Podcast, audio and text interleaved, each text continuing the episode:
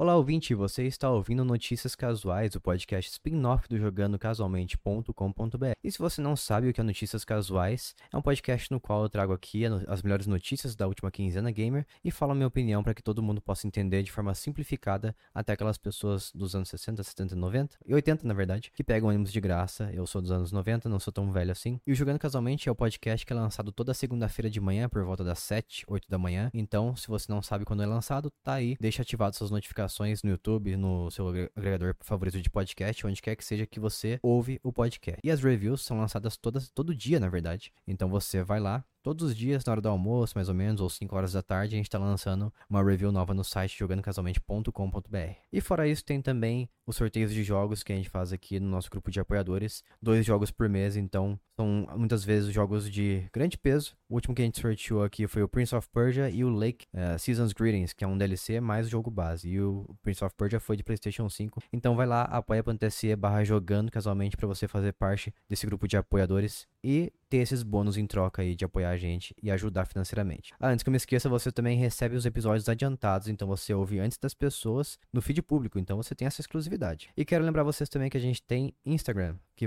é, é jogando casualmente, no Twitter, eu sempre me esqueço disso. Twitter é J Casualmente porque não coube tudo. E também temos YouTube. Se você estiver ouvindo a gente no Spotify nesse momento, seja por vídeo ou por áudio, a gente tem canal no YouTube. Vai lá em youtube.com barra jogando casualmente, que você consegue assistir os shorts, o conteúdo que eu produzo ali, além do podcast principal e o Notícias Casuais. Tem também os vídeos mais curtos que você pode acompanhar tanto pelo YouTube, pelo Instagram e também pelo TikTok, se você quiser. Todos os lugares a gente tá lá como jogando casualmente, menos no Twitter, que é J Casualmente. Então vai lá e procura a gente. E se você quiser fazer parte do nosso grupo público no Telegram também, a gente tem t.me barra jogando casualmente para você entrar ali, conversar com todas as pessoas que ouvem o podcast e consomem o conteúdo do site, que é jogandocasualmente.com.br, que é o nosso site com as reviews, notícias, notícias nem tão frequentemente assim, e colunas com artigos originais das pessoas que escrevem pra gente. Então, caso você, você esteja querendo comprar algum jogo específico, sei lá, Prince of Persia, que saiu agora, The Lost Crown, vai lá no site e vê a opinião nossa lá, vê o que, que a gente achou desse jogo, para ver se vale a pena ou não comprar, né? Dá uma olhada então lá, jogandocasualmente.com.br. Ó, mas sem mais enrolações, vamos para as notícias aqui da melhor quinzena, as melhores notícias, na verdade, da quinzena gamer.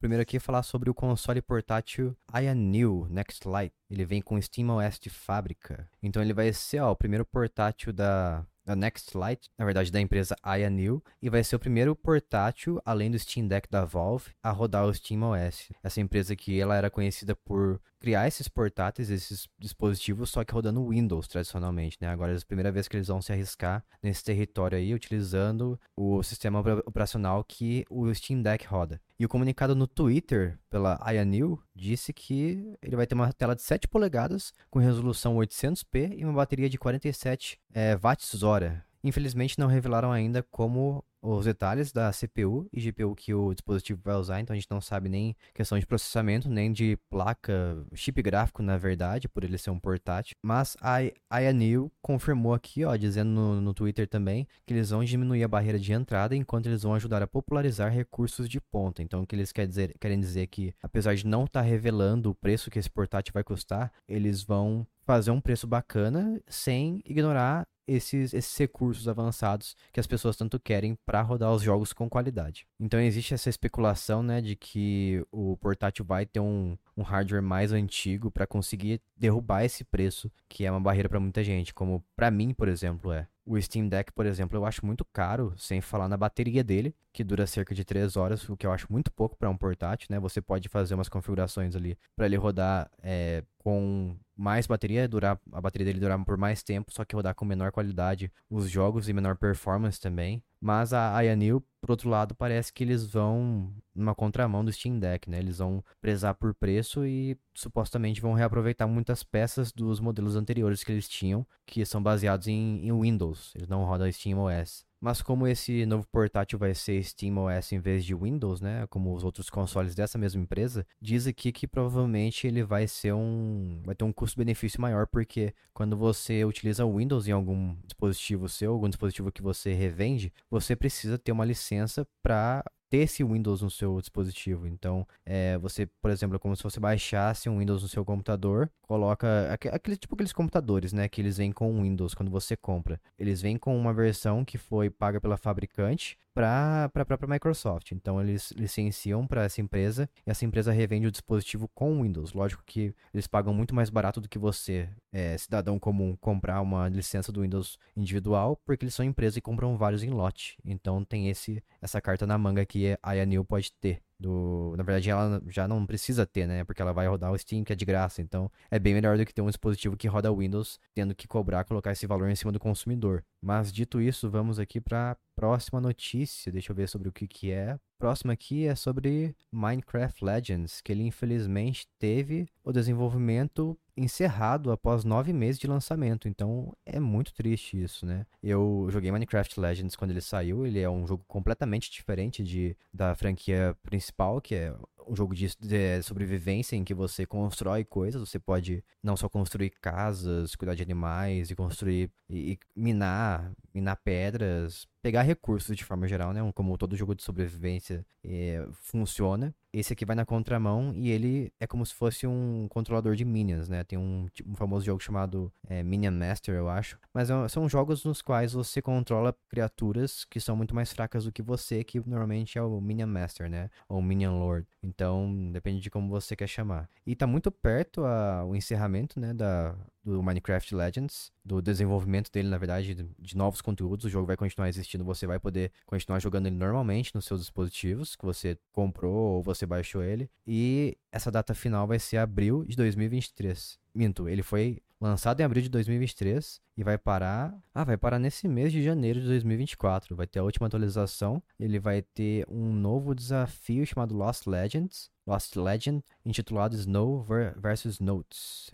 além de uma skin gratuita do Bright Eyed Hero. Não conheço, não sou familiar com isso, mas vai estar no marketplace disponível. E a Mojang, que é a, a desenvolvedora do jogo, se certificou de que o suporte técnico do jogo vai continuar. Então eles vão continuar é, corrigindo bugs, qualquer coisa que estiver atrapalhando a jogabilidade e experiência das pessoas. E os desafios também existentes de Lost Legends permanecerão disponíveis gratuitamente, que são, são desafios basicamente que são gerados semanalmente ali, mensalmente, para você ter sempre alguma coisa nova sendo gerada pelo próprio jogo, né? Acredito que proceduralmente, para sempre você estar retornando pro jogo e jogando ele novamente com pessoas, não só sozinho, mas também com pessoas, porque esse jogo você pode jogar em até quatro pessoas, o que é bem legal. E também o modo história pode ser jogado assim, então eu sinto falta de jogos que te permitam fazer esse tipo de coisa. Jogar com pessoas junto com você e mesmo quando o formato não é muito favorável. Às vezes o jogo ele foi pensado exclusivamente para single player, para ser jogado sozinho, mas é muito bom quando você pode ter uma experiência que foi pensada para single player com amigos seu, como amigos, né, amigos próximos, com como Minecraft Legends permite. É muito divertido. Já joguei ele online. Ele funciona uma espécie de, de defesa do seu, do seu castelo. Então você e mais quatro, você e mais três pessoas estão ali construindo o castelo, levantando a base, né? E mandando os minions enquanto isso para atacar a base inimiga. Então é um, é um jogo basicamente de estratégia em tempo real, no qual você controla um mestre que manda os inimigos, manda os, os minions, os personagens mais fracos, os guerreiros, para atacar o inimigo. Isso, caso você não tenha jogado, é assim que funciona um jogo de Minion Master. Olha, esse aqui é bem interessante. É um famoso das antigas aí, o Game Shark está voltando e contará com inteligência artificial. Para quem não lembra, o Game Shark era um CD das, na época do PlayStation 1, em que você colocava o CD primeiro na, no console, no seu PlayStation 1, ativavam certos códigos que você queria utilizar para um jogo específico, sei lá, Chrono Cross ou Final Fantasy VII, como vida infinita, saúde infinita, mana infinita. Daí você trocava, você ativava ali no Game Shark, você tirava o CD do Game Shark e colocava depois o, o jogo no qual você queria aplicar aqueles, aqueles cheats ali, aqueles, aqueles códigos barra trapaças, né? Então você iniciava o jogo com esses códigos aplicados e a chance de dar muito ruim era bem grande, porque o seu save podia ficar corrompido, o jogo podia travar e crashar e fechar do nada e não rodar mais. Né, na, lógico, dele você resetasse o console ele ia voltar ao normal, mas aí os códigos não conseguiam ser aplicados. Então era uma ferramenta muito da bugada, na minha opinião. Nunca conseguiu usar muito bem ela de tão tantos problemas que ela causava no seu jogo. E o Game Shark ele tá voltando pelas mãos da mesma empresa, né? Ele vai ele voltou, na verdade, no dia 11 de janeiro. Ele vai ter funcionalidades que utilizam tem, é, é, usam vantagem, vantagens como a inteligência artificial, que abre portas para muita coisa, né? E eles lançaram, agora eles mudaram de nome, na verdade, eles se chamam agora AI Shark. Lançaram um comunicado em conjunto com a Altec Lansing, empresa de áudio, para explicar os próximos passos. E eles estão dando a entender aqui que eles vão fazer algo, um produto focado nos jogadores casuais, olha só, uma homenagem pra gente aqui. E a AI vai ajudar os jogadores a melhorarem ao longo do tempo e eles disseram o seguinte, abre aspas, aproveitando o poder da AI, ou IA em português, dos supercomputadores e da nossa excepcional equipe de code writing, prometemos ultrapassar os triunfos do Game Shark original em 10 vezes e redefinir o cenário dos jogos em escala global, afirmou, afirmou Todd Hayes, o fundador da AI Shark. Mas eles não deixam entender o que, que, exatamente vai fazer isso aqui, como que ele vai te ajudar. Eles disseram que vai usar um, um chipset da AI Shark, soluções de software com a tecnologia XGPT exclusiva e aceleração TPU em tempo real para elevar as experiências dos jogos, de jogo dos usuários, fornecendo dicas e assistência personalizada que acompanhem os jogos competitivos e acelerados jogos competitivos usando ultrapassa, não sei se é isso que eles quiseram dizer, mas não é uma coisa muito bacana quando você joga online, como se fosse, como por exemplo, Counter-Strike ou Fortnite, esses jogos assim, e você usa códigos, você atrapalha não, não só a sua experiência, né, você, talvez você goste do que, das consequências que tenham usando esse código, essas trapaças, mas as outras pessoas não vão gostar nem um pouco. Mas talvez ele te dê, não sei, alguma direção, né? Vamos supor, você está jogando um jogo de RPG e você não sabe para onde ir. Então talvez ele te dê alguma direção nesse sentido. E as pessoas fizeram uma ligação direta com o próximo console da Nintendo, porque a AI Shark disse o seguinte num trecho no Twitter que o lançamento do novo Game Shark está previsto para coincidir com o Nintendo Switch 2 em setembro de 2024. Então, já começaram as especulações aí do próximo console da Nintendo por causa deste desse texto da AI Shark. Vamos aproveitar, vamos esperar para ver quais os, os próximos episódios em relação tanto ao AI Shark quanto ao Switch 2. Não sei se vai se isso aqui realmente entrega a data não. Eu vi essa semana que o Nintendo Switch 2 talvez saia em dezembro desse ano, então ninguém sabe, ninguém sabe quando é a data real. Mas é isso aí, vamos para a próxima notícia aqui. Vamos ver que é sobre Prince of Persia, porque o Prince of Persia The Lost Crown, eu tô jogando esse aí. É o Prince of Persia que você não joga com um príncipe dessa vez, você joga com um guerreiro que tá competindo com outros guerreiros espirituais aí para conseguir, acho que era Lost, eu acho que é a Lost Crown mesmo, a, a coroa perdida. Não me lembro muito bem, eu confesso que não prestei muita atenção no começo da história ali, mas é um jogo muito divertido e o jogo foi recebeu uma demo antes, sete dias antes do lançamento dele e parece que eu vi as pessoas falando no Twitter que a demo não faz muito jus ao jogo completo porque ela começa e termina num lugar muito ruim. Então, se você quiser levar isso em consideração, talvez a demo se difira, seja muito diferente da, da, do jogo final e realmente não não faça essa justiça e você vai ter que ver pelo menos vídeos na internet de como esse jogo tá para você ter uma conclusão melhor do que jogar a demo que aparentemente não tá muito, não foi muito bem bolada. E eu vou dizer também que o jogo, apesar, além da qualidade dele, ele tá rodando muito bem em todas as plataformas. Eu me surpreendi que no, no Switch ele tá rodando a 60 FPS, no portátil e na, na TV também. E os gráficos não são decepcionantes, eu diria, mas o, na questão sombra, na versão do Switch pelo menos ele deixa um pouco a desejar. Mas a versão de Xbox Series X tá rodando ele a 120 FPS de forma bem estável, e o PlayStation 5 nem sempre consegue alcançar essa marca de 120, ficando próximo dos 110 FPS, o que não faz muita diferença. 10 FPS depois dos, dos 90 FPS eu não enxergo mais nada, então não, não é um grande problema não, nem de longe. Tem também o modo 60 FPS que roda o jogo a 4, em 4K, resolução mais, mais potente, a maior resolução que o jogo suporta. Então, é, se você quiser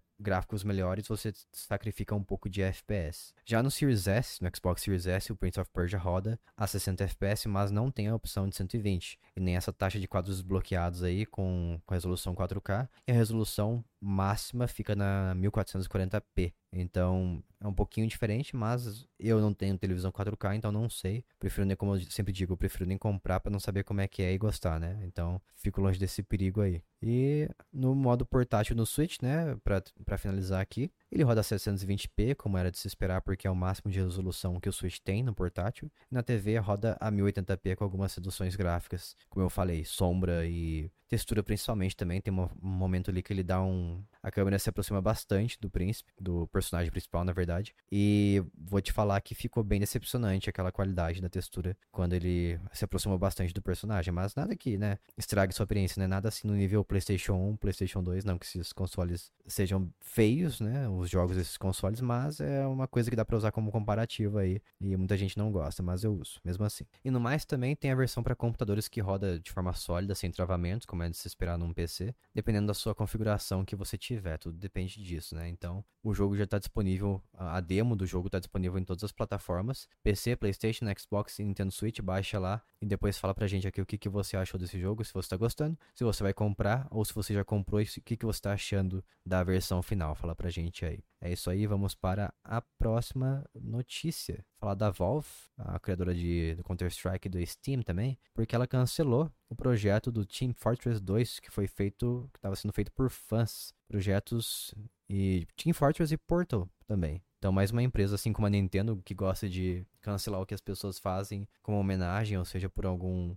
projeto paralelo ou menor. Então a Valve foi lá e cancelou. Deu o famoso Season Desist. E segundo o site aqui, Games Radar Plus, a Valve interrompeu os dois projetos, do Team Fortress e do Portal é, Team Fortress Source 2 e Portal 64 em menos de 10 dias, alegando a violação de direitos autorais de sua propriedade intelectual, tanto do Team Fortress quanto de Portal, lógico. Então, por conta disso, eles tiveram a produção encerrada porque eles quiseram evitar esses problemas judiciais e processos e tudo mais, né, e afins. Eles até mesmo encerraram o repositório do GitHub que eles tinham, que é um site no qual você faz upload de códigos, de arquivos é, e espalha para a internet toda conseguir baixar. Então foi tudo removido. Eles disseram o seguinte, abre aspas aqui: "Infelizmente, é, isso significa que esta remo remoção do DMCA é o prego no caixão do projeto. Não podemos trazê-lo de volta e chamamos a atenção da Valve. Parece que eles definitivamente não querem que usemos sua propriedade intelectual, o que é totalmente justo e legal da parte deles. Lamentou o time responsável por Twin Fortress 2, Source 2, na verdade. Então eles disseram, adicionaram o seguinte: do fundo dos nossos corações, na Amper, que é o nome da empresa. Foi uma honra fazer crescer esse projeto com todos vocês e a incrível equipe por trás. Não poderíamos estar gratos o suficiente por todo o seu apoio e entusiasmo nos últimos três anos, e estamos muito felizes que chegamos até aqui. Mas como que são os últimos três anos se eles foi em menos de dez dias? Ué, o que aconteceu então? Olha, eu vou admitir que isso aqui é uma notícia da mais estranha possível, porque diz que o jogo estava em desenvolvimento desde 2021. Então, trouxeram a portabilidade do jogo clássico para o Xbox. Ah, eles queriam portar o Team Fortress Source 2 usando o motor Source 2, que é o motor que, se eu não me engano, eu posso estar falando muita besteira, mas é o motor que roda, no qual roda o CSGO. Counter-Strike Go Global Offensive, porque tem o Source o CS Source, que acredito que ele rode o Source 1, código a versão 1 do código Source, do motor Source, e o, e o CSGO roda o Source 2. E eles queriam modernizar praticamente o jogo, né, numa versão feita por fãs, e a Valve não gostou nada disso, porque lógico eles querem que eles sejam responsáveis por melhorar o próprio jogo e não outras pessoas. Mas é lógico, quando você pega a propriedade intelectual de alguém, a chance disso acontecer é muito grande. E já o Portal 64 é uma versão do Portal que seria recriado pensando no Nintendo 64. E provavelmente a Valve ficou com medo aí dos advogados da Nintendo, né? Que é o, são os donos da, do Nintendo 64, lógico, como o nome já deixa muito óbvio. Mas resolveram não se arriscar aí. Então os dois projetos, infelizmente, foram por água abaixo, mas eu não duvido nada que você consegue encontrar em sites como The Pirate Bay, esses jogos, esses sites que distribuem arquivos aí pra internet toda sem nenhuma, nenhuma segurança, né? Então, acredito fortemente que já tá rolando por aí esses dois. Esses jogos, talvez uma versão até jogável, se eu eu diria. Bom, é isso sobre Portal 64 e Team Fortress Source 2. Vamos para a próxima notícia aqui, falar de Smite. Smite 2 é um jogo... O Smite 1, na verdade, é um MOBA lançado em 2014 e ele é um jogo free to play, então ele é gratuito e você consegue jogar em várias plataformas. E o Smite 2 ele vai usar a Unreal Engine 5. E infelizmente o Switch ficou de fora, vai ter crossplay entre todas as plataformas na qual ele vai estar disponível, que serão as seguintes: PlayStation 5, Xbox Series X e S, PC através do Steam e Epic Games. Como eu falei, o Switch vai ficar de fora porque os desenvolvedores do Smite 2 disseram que o Switch infelizmente tem um hardware não potente o suficiente para rodar esse jogo deles aí. E você, como jogador, já pode começar a testar a versão alfa do Smite 2, acessando o site do, do Smite 2, procurando o site oficial e cadastrando com os seus dados também para fazer parte desse teste aí, teste das primeiras versões do, do jogo. E o Smite 2, é importante dizer que ele vai coexistir com o seu jogo anterior, o Smite 1, e vai ser lançado para essas plataformas, então o Smite 1 não vai acabar, o que é uma boa notícia porque muitos jogos como, como por exemplo, como é, é o nome daquele mesmo que é um hero shooter, é o Poxa, eu esqueci o nome agora. Ah, é o Overwatch. O Overwatch 2, depois que lançou o segundo, o primeiro foi completamente terminado, vai, foi encerrado. E então o 2 é um jogo gratuito, as pessoas pagaram pelo primeiro e não conseguem jogar mais, né? Então, felizmente, o Smite 2 não vai por esse mesmo caminho, porque o primeiro jogo é um jogo gratuito. Então, que bom para quem gosta do primeiro ainda. Muitas vezes a pessoa não gosta da sequência, como eu não gosto de sequência de muitos jogos, como o Splatoon 3. E então eu prefiro que continue existindo, né? Splatoon também é um jogo que continua existindo no segundo jogo. Muita gente joga ainda, então que bom que as empresas, algumas empresas ainda pensam em manter o jogo anterior e não matar ele para lançar uma sequência. Maravilhoso isso e fico feliz. E com isso a gente vai aqui para a próxima notícia falar de The Last of Us 2, parte 2 Remaster e mais lançamentos também da semana de dia 14, que já se passou um pouquinho, mas vale muito a pena falar dos jogos que foram lançados no início de janeiro, na primeira metade de janeiro. O primeiro deles eu já falei aqui, o Prince of Persia The Lost Crown, um jogo que por enquanto está sendo muito bacana. 18 de janeiro foi lançado para todas as plataformas. Tem o Dread Out também, o Dread Out 2. O primeiro foi lançado originalmente em 2020. Ah, não, Dread Out 2 foi lançado em 2020 originalmente para PC e consoles e vai ganhar uma versão para Nintendo Switch. A gente recebeu aqui, então eu vou estar tá jogando ele com o passar dos dias e vou falar um pouquinho mais sobre ele. Eu joguei o primeiro no, no computador. Ele é bastante inspirado em Silent Hill e Fatal Frame, jogos de terror, né? Ele tem uma menina como protagonista e você ataca monstros barra fantasma, fantasmas com câmera. Então você pode perceber que ele é bastante inspirado em Fatal Frame.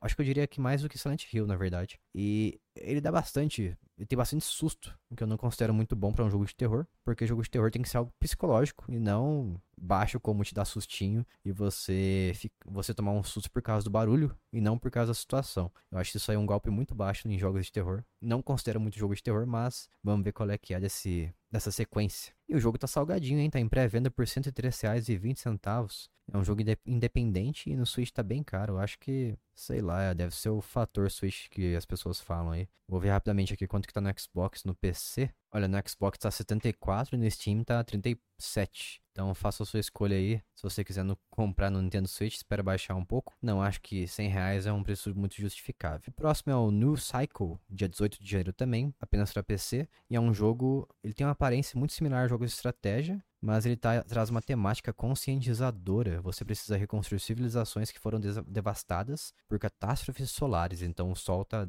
destruindo as cidades aí, você precisa reconstruir. Bem interessante, parece aquele é, Frostpunk, que é um jogo no qual você reconstrói uma civilização que foi afetada pela, pela nevasca. Nevasca pesada. É um jogo excelente, recomendo Frostpunk se você não tiver jogado ainda. Um dos melhores jogos de estratégia e, e gerenciamento de recursos que eu já joguei até hoje. Próximo da lista aqui é o The Last of Us Part 2 Remastered, dia 19 de janeiro. Foi lançado, a gente fez já uma análise do jogo, a gente deu 8 de 10. Quem analisou pra gente foi o Highlander, abraço pro Highlander. Dá uma conferida em jogandocasualmente.com.br pra você saber mais se valeu a pena esse, esse remaster. Aparentemente valeu, porque deu 8 de 10. Mas, quem sabe, né? Um jogo de 4 anos de idade já recebeu um remaster? Não, não sou muito a favor disso não, mas recebeu um, no, um novo modo de jogo juntamente com o remaster, então teve seus pontos positivos. E você pode também tocar o modo guitarra livremente agora. O modo guitarra não, Guitar Free Play não é guitarra, é o modo violão. Você pode tocar o violão do Joel e desbloquear acessórios também. Você pode desbloquear outros personagens para tocar o violão. Então tem umas coisinhas a mais que eles colocaram, mas não sei se justifica o preço não. Se você tem o jogo já original, a versão que não é remaster, você pode pagar, se eu bem me lembro, 50 reais e você faz o upgrade para a versão remaster de, de, graça não, pagando 50 reais. Então tem essa, essa taxa aí do upgrade. Não sou muito a favor disso também. Mas olha, ele diz que conta com novas funções de acessibilidade, o que é muito bom. Sempre bom para pessoas que têm algumas limitações, né? Então que legal que muita gente consegue jogar e consegue se adaptar a esse tipo de jogo. Tem também extras que foram cortados do jogo original, chamado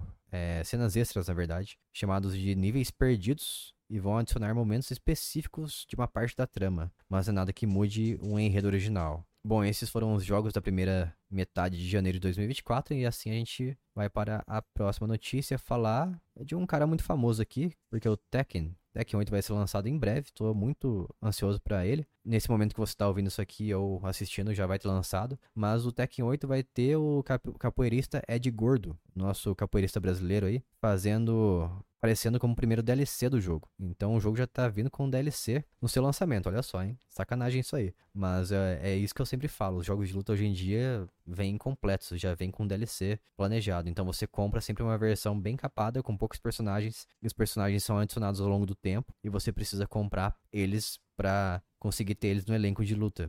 E eu acho muita, muita tristeza quando esses personagens são personagens já básicos dos, dos, jogos anteriores. Então, com o passar do tempo, a gente vê isso cada vez mais frequentemente nesses jogos de luta. Por isso que hoje o jogo de luta é tão complicado você comprar. Tem que esperar muito tempo para lançar a versão final, para aí sim você ter confiança de investir seu dinheiro nisso. Ele vai ser o primeiro integrante, né, o Ed Gordo, do pacote pago da Season 1, primeira temporada do Tekken 8. Ele vai ter um personagem liberado a cada três meses. É, o lançamento ainda não teve a data específica confirmada, né, do, do DLC, mas vai acontecer no final de março. Do final de março até julho de 2024. Então tem algum tempo aí para ser lançado este este pacote adicional. Ele tem uma aparência modernizada, vai ter uma roupa exclusiva do Tekken 8, mas também vai manter as cores do Brasil nas vestimentas, o verde e amarelo e o azul também. Então, poxa, é uma tristeza um personagem assim básico ser cobrado por fora. Não, não gostei. E por fim, a lista de lutadores do Tekken 8 vai ter 32 personagens sem, contra, sem contar os DLC. E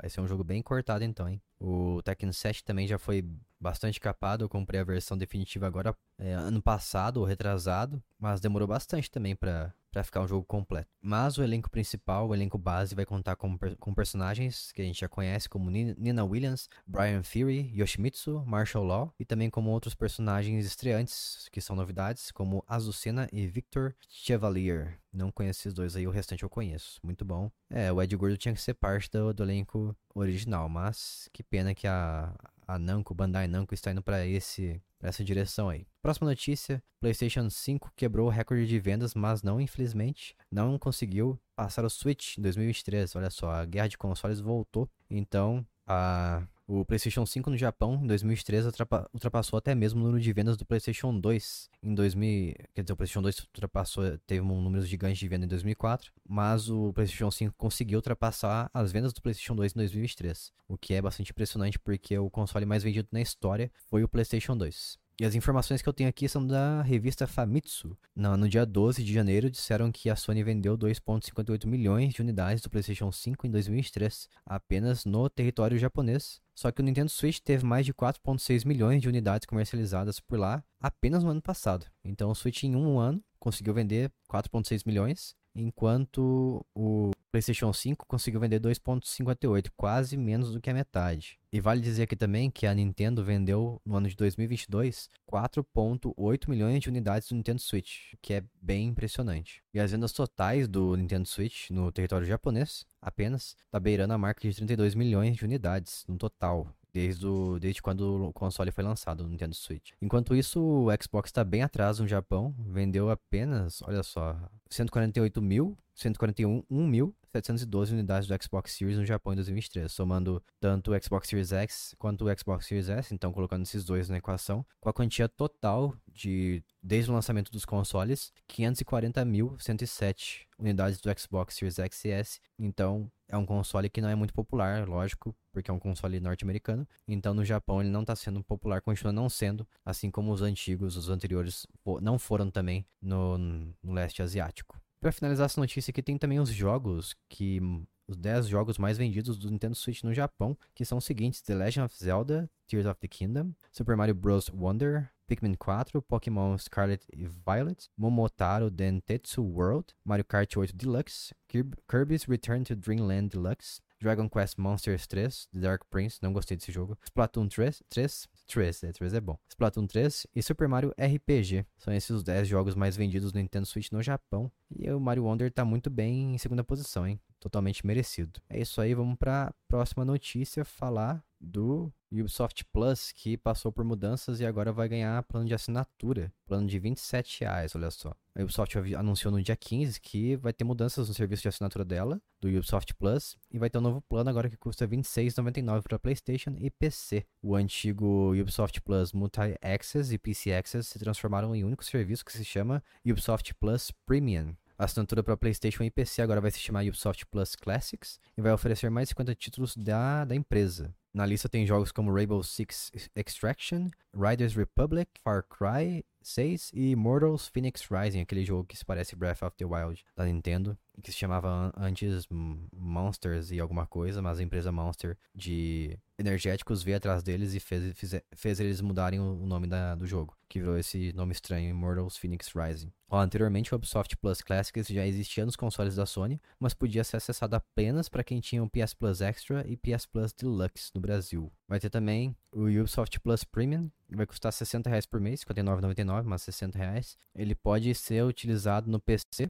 e também na, nos consoles Xbox. E vai ter um catálogo com mais de 100 jogos. E esse serviço garante você jogar jogos lançamentos no primeiro dia, no dia do lançamento dele. Então, lançou, você já vai ter acesso, uma coisa parecida com os jogos da Microsoft no Game Pass. E sobre as pessoas que ainda que assinam o Ubisoft Plus no PC, a Ubisoft deixou claro que vai, ela vai manter os planos com o mesmo valor mensal, então você que assina não vai ser afetado. Para resumir, o Ubisoft Plus Classics, com os jogos clássicos da empresa e uma lista com mais de 50 jogos da Ubisoft, que é o mais barato, entre aspas, né? Vai ser 27 por mês. Tem esses jogos que eu falei da mais famosos dela. E o Ubisoft Plus Premium vai ter mais de 100 jogos e jogos lançamentos também para você poder jogar, além de ofertas exclusivas, descontos e tudo mais, por 60 reais por mês. E esse aí funciona no PC e nos Xbox, enquanto que o Classics funciona apenas no PlayStation 4, 5 e PC. Uma escolha um pouco, pouco estranha, eu diria, fazer essa segmentação de consoles de diferentes empresas. E foi isso, vamos para a próxima notícia aqui.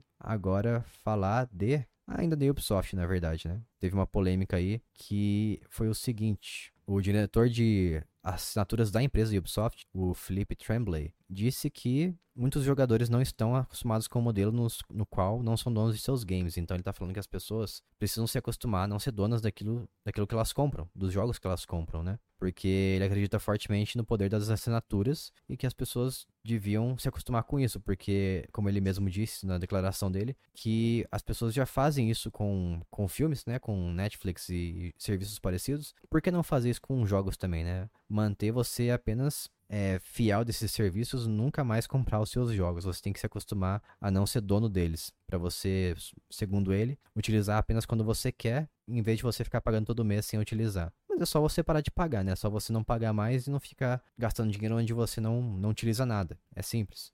Mas ele disse que ele vai dar uma segurança para as pessoas que não confiam muito em serviço de assinatura. Ele vai garantir que os seus saves estarão sempre disponíveis, que já acontece normalmente com o Cloud Game. Então, se você assina um serviço com o Game Pass, automaticamente você tem acesso à possibilidade de salvar os seus jogos na nuvem. Então, sempre vão estar lá os seus saves e também no seu console. Então, o que ele está dizendo não faz muito sentido. E ele está tentando colocar, mano, meter esse papo de que não é sobre se sentir confortável é, não, não é.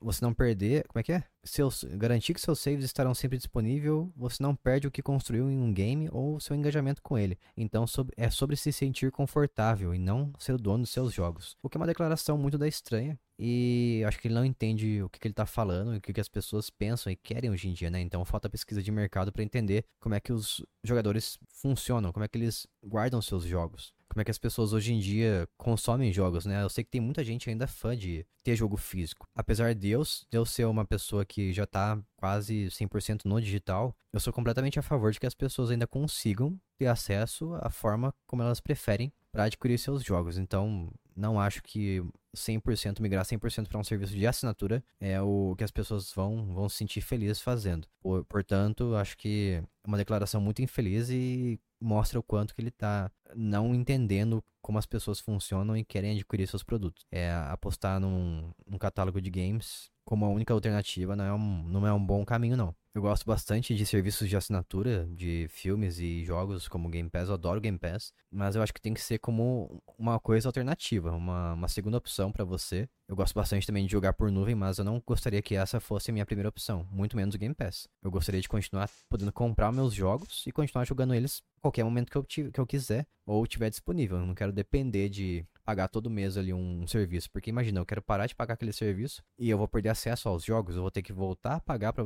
poder jogar, continuar jogando aquilo que eu tava jogando. Para muita gente é vantajoso porque você joga, sei lá, pessoas que jogam tem muito tempo para jogar durante a semana, fecham, terminam dois jogos por mês, por exemplo. Então, para esse tipo de pessoa vale muito a pena. dois jogos é muito pouco, né? Tem gente que termina 10 jogos por mês, vamos dizer assim, porque tem muito tempo para jogar. Então, para esse tipo de pessoa, serviços apenas funciona. Mas nem todo mundo é assim, né? Muita gente já tá mais velho, tem já é, já é casado assim como eu, então não tem não consegue direcionar todo o seu tempo para jogar videogame. Então, por isso, é, você ter os jogos comprados e poder ter acesso a eles é quando você bem entender, é a melhor alternativa para mim. Novamente o Tremblay, ele tentou jogar o papo de que o catálogo antigo da empresa continua sendo bastante atrativo e também as assinaturas as pessoas vão gostar bastante das assinaturas novas da Ubisoft Plus. Concordo, mas novamente tem que parar com esse negócio de tentar forçar, empurrar goela, goela abaixo é, serviços de assinaturas de assinatura como a única alternativa. Não sou a favor disso. E é isso aí. Essa é a minha conclusão. Próxima notícia, vamos falar aqui de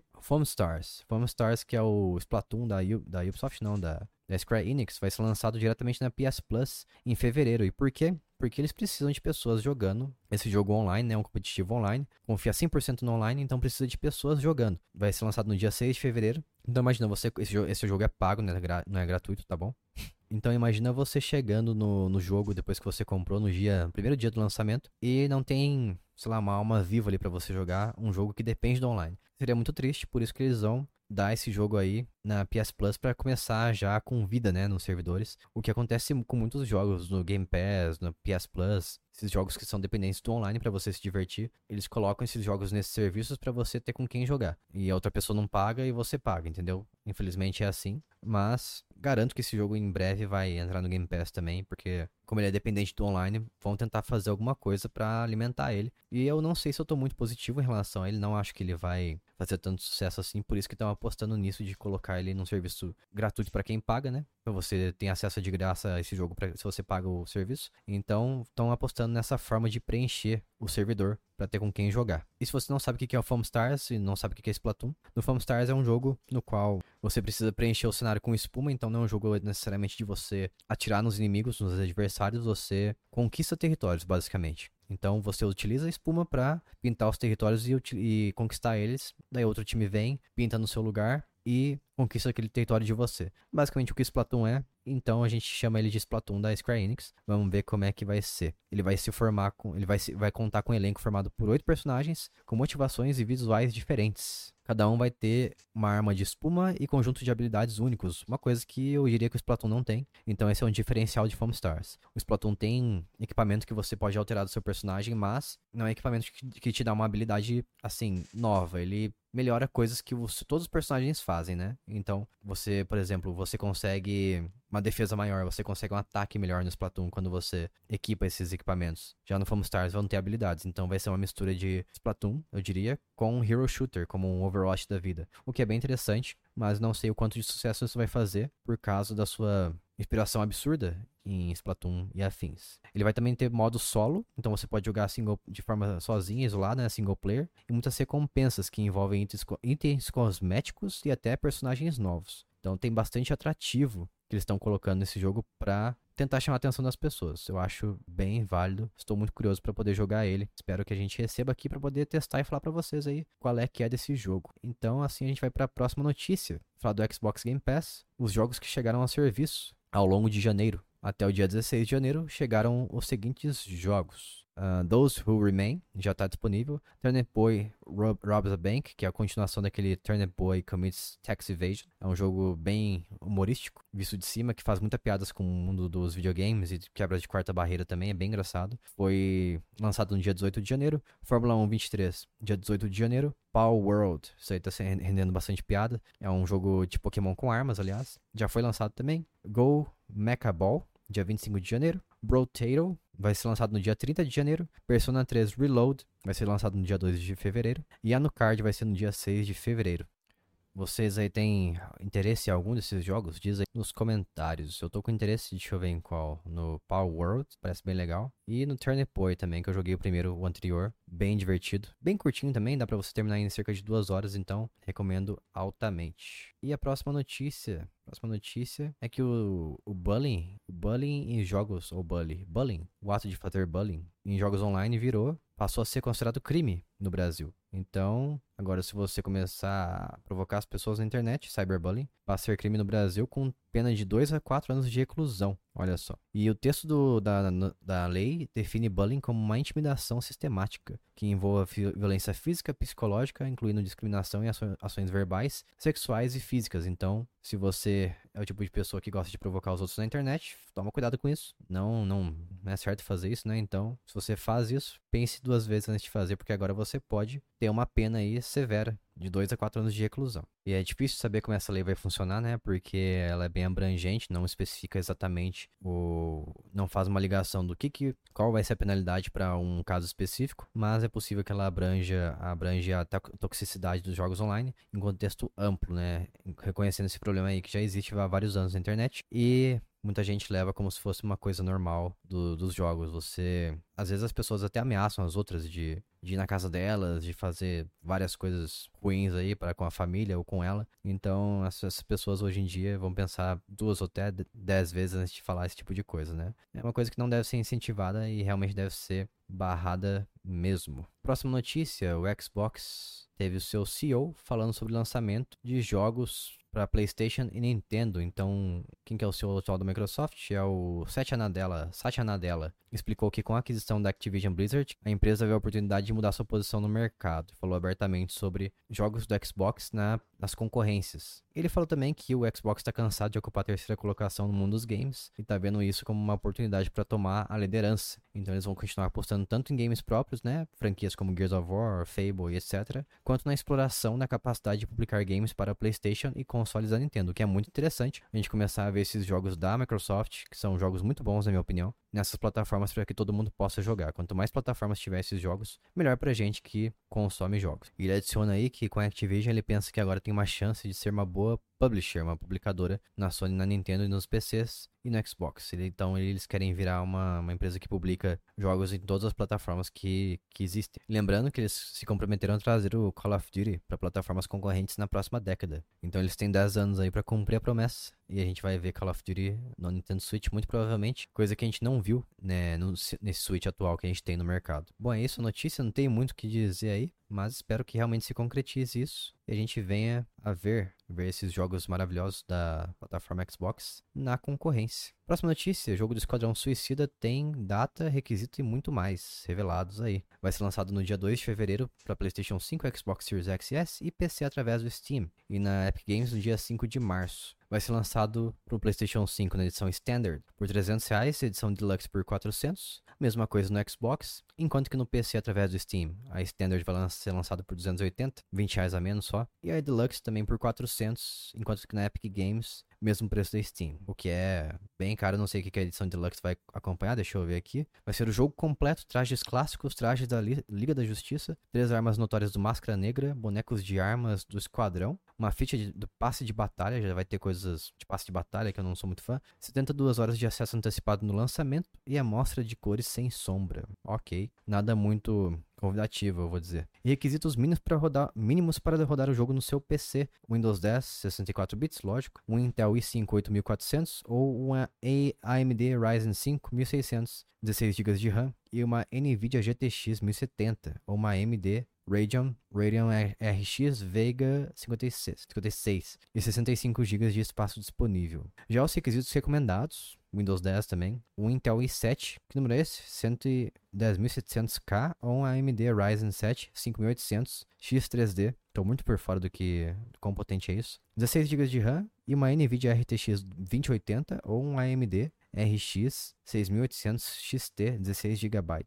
A placa de vídeo está bem, bem exigente. Eu não sei se meu computador vai rodar, que eu tenho um, um Acer Nitro aqui com 1650, a GTX 1650 não acho que vai rodar no, nem no médio, talvez no baixo, com uma resolução diminuída, diminuta, não sei como é que se fala. Mas acredito que roda dessa forma. Bom, não sei se tenho interesse muito assim nesse jogo, mas vamos ver aí. Próxima notícia. Vamos rapidamente aí pros lançamentos da semana. Vamos para lançamentos da semana, a segunda semana de janeiro. A segunda semana não, a segunda metade de janeiro. Então, lançamentos da semana do dia 21 de janeiro teve primeiramente o Enshrouded, 24 de janeiro. Ele se parece com o quê? É um RPG online, é uma versão demo. E essa versão que vai ser lançada é uma versão antecipada para PlayStation 5, Xbox Series XS e PC, que vai ganhar novidades e melhorias ao longo do tempo. Ele foi um dos destaques do último Steam Festival. RPG online Ganhou uma versão demo, quero testar, fiquei interessado nesses visuais aí que me lembram bastante um Dark Souls da vida. Nele você controla um personagem que deve desbravar mapas abertos com a ajuda de outros jogadores. Então você tem que acender lâmpadas mágicas, espécie de bonfire, né, do Dark Souls familiar, para liberar novas áreas e consequentemente novas criaturas e outros perigos. O jogo ainda não tem um valor definido para a versão final dele, porque, por isso que ele é um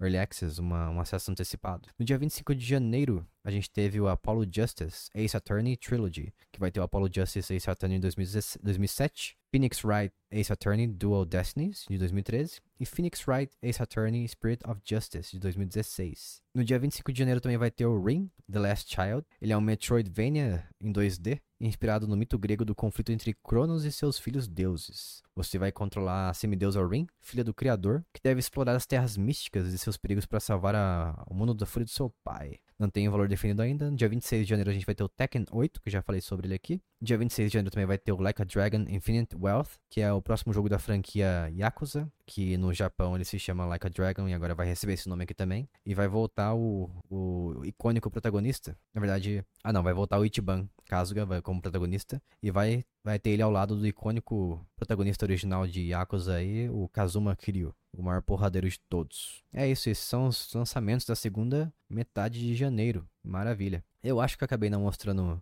os, os jogos enquanto eu falei deles aqui, mas caso você tenha, esteja assistindo a versão em vídeo, esse aqui é o Enshrouded, esse Attorney é o Phoenix Wright, aquele cara que fala obje, Objection, é Objection. Tem esse aqui, que é o Metroidvania, Tekken 8, que todo mundo já conhece, e o Like a Dragon Infinite Wells. E com isso a gente vai para a próxima notícia, que é a polêmica envolvendo o Power World, porque as pessoas estão acusando o Power World de ter usado inteligência artificial para imitar os personagens de Pokémon, da série Pokémon. Porque tudo porque o CEO da empresa que criou o Power World teve na, nas redes sociais uns tempos atrás aí falando que ele tinha muito interesse em AI e estaria aplicando nos próximos projetos da empresa dele, né? E o jogo, esse jogo vendeu 5 milhões de cópias, cópias em 3 dias apenas. E ficou altamente famoso e as pessoas estão se questionando se a Nintendo vai fazer alguma coisa ou não em relação a essa absurda semelhança com a sua propriedade intelectual. Então, vamos ver o que acontece. Acho que a próxima notícia, na verdade, fala sobre isso. Tô vendo umas imagens aqui, mostrando umas imagens também aqui no vídeo, para quem estiver vendo a versão em vídeo. E realmente, se você parar pra pensar, tem bastante semelhança os Power Worlds, os, os paus, os, os, personagens, os monstrinhos desse jogo que se chamam paus. E eles realmente, realmente se parecem bastante com os personagens da série Pokémon. E até agora a Nintendo não falou nada sobre isso, então por isso a gente também não vai falar nada. Mas o Power World, até agora ele tá sendo tá disponível para PC e Xbox e futuramente vai receber crossplay, PVP, ilhas extras e mais. Muito bom, tô muito interessado em jogar ele. E agora a gente vai para a última notícia do episódio aqui, falar Caso você tenha perdido a Developer Direct do Xbox, com todos os jogos que vão ser lançados para a plataforma ao longo do tempo, tem aqui um resumão para falar sobre esses jogos, tudo que rolou de interessante nessa, nesse evento. Não sou muito ligado a eventos, então prefiro ver o resumo, assim como muita gente que acompanha a gente. A gente teve o trailer de Avowed, que é um jogo que se parece bastante com Skyrim. Ele é um RPG de ação em primeira pessoa, você pode utilizar armas, tanto de curto alcance como longo alcance, além de magias também, com e armas de fogo, arcos e tudo mais. Tem uma troca, um sistema troca de uma troca rápida de builds com apertar de um botão. Então você aperta um botão ali para você trocar entre armas e espadas juntamente com a armadura que você criou. Vamos supor, você tem dois espaços, o espaço 1 um você tem uma armadura equipada junto com uma espada, no segundo você tem uma outra armadura equipada com arco e flecha,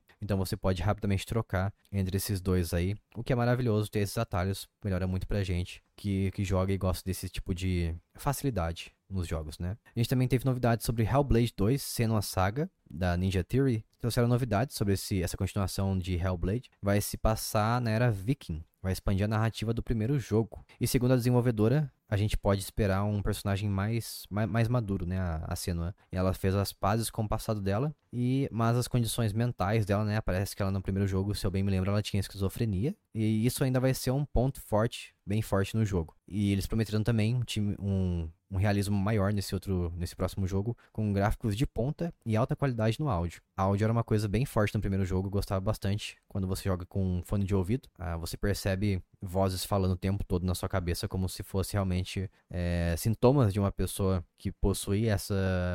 que possui esquizofrenia, né? Até onde eu sei. Não sei como é que funciona muito bem, mas pelo que eu li, é algo parecido com isso. Vai ser lançado no dia 21 de maio, Hellblade, no Xbox Series X S e no PC e vai chegar diretamente no Game Pass. Visions of Mana é a participação da Square Enix, é a parceria com o Xbox. Anunciou Visions of Mana, que é um jogo de terceira pessoa RPG de ação, que parece bastante Trials of Mana, o remake. Então, para quem gosta de RPG japonês aí é um prato cheio. Vai ter o Ara, ou Era, acho que é Ara, History Untold, um jogo de estratégia do estúdio Oxide e também vai ser lançado no Xbox e PC na primavera de 2024. Foi um evento de 50 minutos, então não teve muita coisa para apresentar, mas eu diria que ele fechou com chave de ouro com Indiana Jones and the Great Circle, que muita gente gostou, mas as pessoas ficaram decepcionadas assim como eu, porque o jogo é um jogo em primeira pessoa do Indiana Jones. Prefiro que Preferia que o jogo fosse em terceira pra gente conseguir ver o personagem e também ter um quesito plataforma bem melhor, porque em primeira pessoa eu acho, considero muito difícil jogar certos jogos de plataforma em primeira pessoa, como Mirror's Edge, por exemplo. Eu não consigo ver muito bem a onde que o personagem termina e onde o chão começa, né? Então, e plataformas começam. Então, eu acredito que esse jogo deveria ter sido feito em terceira pessoa, mas vamos ver como é que vai ficar quando ele for lançado. Estou muito ansioso para jogar esse aí também. Então é isso, espero que você tenha gostado desses notícias casuais. Se eu esqueci de alguma coisa ou você quer, você quer que eu traga uma notícia para